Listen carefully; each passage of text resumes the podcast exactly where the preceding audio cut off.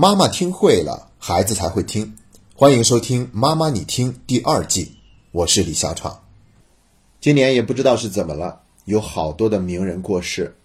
之前有海峡对岸的李敖，著名的科学家霍金，以及评书表演艺术家单田芳老爷子。年轻一点的有歌手臧天朔，因为癌症去世，才五十多岁。最近则是有原央视节目主持人李咏和金庸老爷子。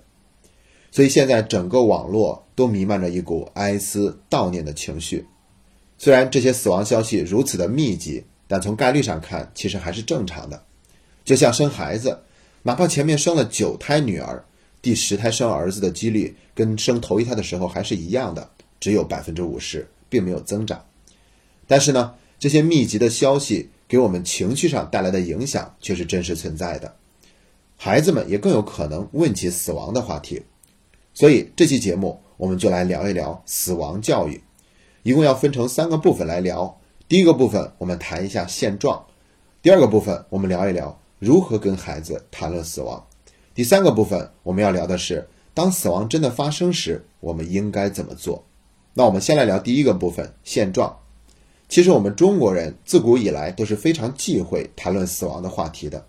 你看《论语》里面孔子也说过：“未知生，焉知死。”对于他的弟子提问的关于死亡的话题，孔子不轻易回答。然后还有另外一句叫做“子不语怪力乱神”。对于怪力乱神这样的事儿呢，孔子也不会轻易提及。但是呢，我们不能理解偏了，“子不语”的不等于没有，更不等于我们不用面对。要知道，孔子他是非常注重祭祀的仪式的，《论语》里面还说：“生要视之以礼，死那就要葬之以礼。”而且。斋必辨食，居必迁坐。参加葬礼之前，穿的衣服、吃的食物以及住宿都要发生一个调整。孔子还说：“祭如在，祭神如神在，无不与祭如不祭。”说祭祀的时候就要想象着祖先就是在那里的。如果我没有亲自参加祭祀，那就等于没有祭祀。所以这才是孔子对待死亡一个完整的态度。但是我们现在这些人呢，都跑偏了。如果现在家里面有人去世了，很多人的做法都是选择让孩子回避，不去参加葬礼，原因是觉得孩子什么都不懂，别吓着他了，所以该上学还是去上学吧。殊不知啊，葬礼最大的价值就是给活着的人一个充分释放悲痛的机会。之所以讲究那些仪式，从心理学上来讲呢，也是在做一个完结。孩子们他们固然不懂，但是呢。情绪却是真实存在的。如果我们选择让孩子回避，那他的哀伤悲痛可能就无从发现。前面我们刚刚也说了，孔子是必须亲自参加祭祀的，所以我们不让孩子参加，这和孔子的教育是背道而驰的。包括家里养的宠物，如果死掉了，很多家长的做法也是选择不跟孩子说，悄悄处理掉。孩子放学回来了，发现没有了，一问说已经死了，我们已经把它埋了。这个时候，孩子可能会很伤心、很哭泣，因为你没有给他一个告别的机会嘛。然后呢，家长往往会这样安慰：“没关系，回头再给你买一个，再买一个，这都哪跟哪儿啊？根本就不是能够替代的嘛。”所以说，我们的确要有意识的去跟孩子补一补死亡教育这一课。即便孩子没有问起，我们也可以主动的去跟孩子聊一聊这个话题。那接下来我们就进入第二个部分：当孩子问起死亡的时候，我们应该怎么说呢？比如，孩子可能会问：“爸爸妈妈，有一天你们也会死去吗？”那我们该怎么回答呢？如果我们如实回答“是的”，那可能会吓到孩子。那如果我们回答说“不会的，爸爸妈妈不会死的，会永远陪着你”，那这等于欺骗，肯定也不合适。那我们可以说：“是的，孩子，但是等你长大了以后，我们才会死去，所以这是很久以后的事情。”这个说法要好了很多。但是我觉得呢。更好的做法不是去回答，而是去关注孩子他为什么会这么问。所以这个时候呢，反问一句：“你为什么会问这个问题呢？”或者说：“你觉得什么是死亡呢？”然后再听一听孩子会怎么说，再去跟他继续探讨，包括去看一些绘本、看一些电影，去鼓励孩子亲自找一个答案。这样的做法，我想是更加合适的。同样的道理，如果孩子问我们什么是死亡，那我们可以反问一句。你觉得什么是死亡呢？然后孩子可以表达一下他自己的说法。当然了，我们也可以提供一个参考答案。我们可以这样跟孩子做一个比较：比如有一个小孩，他的爸爸妈妈会出差，那出差的时候他是见不到爸爸妈妈的，但是总有一天爸爸妈妈还会回来。然后死亡呢，就是有一天他的爸爸妈妈去出差，但是却再也不回来了。直到有一天我们也老了，死亡了，那个时候我们也去了那里，就可以在那里团聚。那关于天堂这个说法呢，我不建议一定给孩子使用，因为这种说法呢，它还是带有一定的宗教色彩，而且跟孩子在学校里面接受的教育不太一样。如果你愿意用这种方式，那么你可以跟孩子做一个澄清。那我是相信死亡以后是有天堂的，将来我们还可以在天堂里相聚。但这只是我个人的想法，并且我没有办法跟你证明。那如果你愿意的话，你也可以选择相信，又或者你用你自己的方式去寻找你的答案。但是不管有没有天堂，我们都可以跟孩子说，死亡的确会让我们的亲人离开我们，但是亲人给我们的爱却不会离开。你想着一个人，那那个人就会一直在你的心里。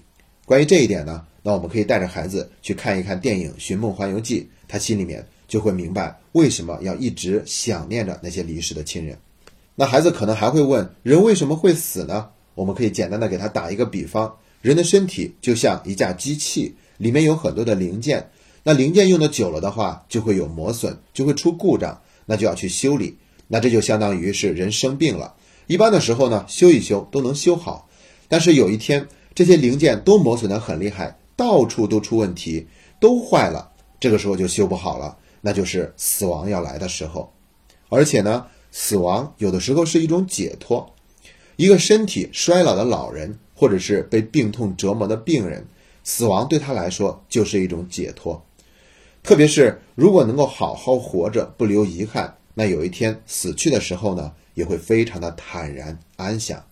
我们可以用这样的一个方式给孩子解释为什么人都会死。如果孩子跟我们说他很害怕死亡，我们千万不要否定，因为连我们大人也都是害怕死亡的。所以我们可以先去反问一句：那你具体是在害怕什么呢？比如孩子可能害怕分离，又或者害怕没有人陪他，没有人给他买玩具了，等等等等。我们都要认真的听，并且完全的接纳，然后再告诉他说：我们大人也都是害怕死亡的。因为相对而言，那是一个未知的部分，没有人曾经去了那里，然后又回来。死亡就意味着分离，所以我们不想失去依赖，这些想法都是正常的。同时呢，你也要知道，孩子你会慢慢的长大，现在有爸爸妈妈、爷爷奶奶、姥姥姥爷陪伴在你身边，将来你还会找到自己的另一半，也会有自己的孩子，那这些人也会陪在你的身边。所以，当亲人离世的时候，他们会替那些离世的亲人照顾你。而且，死亡的确把我们的身体分开了，但是那份爱却可以一直存留在你的身边。好了，这是关于我们要如何跟孩子谈论起死亡。接下来我们要聊第三个部分，那就是身边有亲人离世，死亡真的发生了，我们应该怎么办？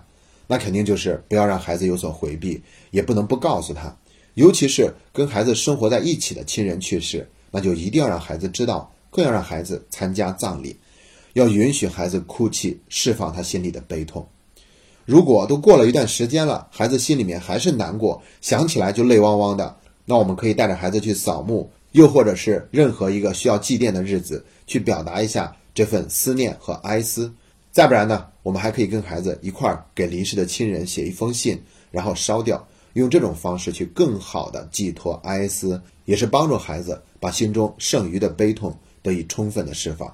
那如果家里养的宠物去世了，尤其是孩子自己养的，我们不能代替孩子处理掉，而是要陪孩子安葬他的宠物。比如养了一只小狗，孩子很喜欢，但是忽然生病死掉了，孩子当然会很伤心。我们不能说再给你买一只，买一只那是以后的事儿，并不是不能买。而是说再买也不能代替这一只，所以我们不能着急，而是要先给孩子做一个心理上的完结。比如说，要让孩子亲自安葬这只小狗，允许孩子给这个小狗说一些话，甚至在以后的时间里，我们也要主动跟孩子谈论起这只小狗，让孩子的情绪有一个表达的机会。那这样的话，他就能够更好的接受和面对死亡所带来的一切。节目的最后，我再推荐一下关于死亡话题的电影，一部是前面提到的《寻梦环游记》，另外一部就是《狮子王》。这部电影里面也是出现了死亡的。再推荐一些绘本，这一次我们多说几个，一本叫做《外公》，一本叫做《外婆住在香水村》，还有一本是《死了一百万次的猫》，以及《爷爷变成了幽灵》。和世界上最美的葬礼。好了今天的节目就到这里谢谢大家。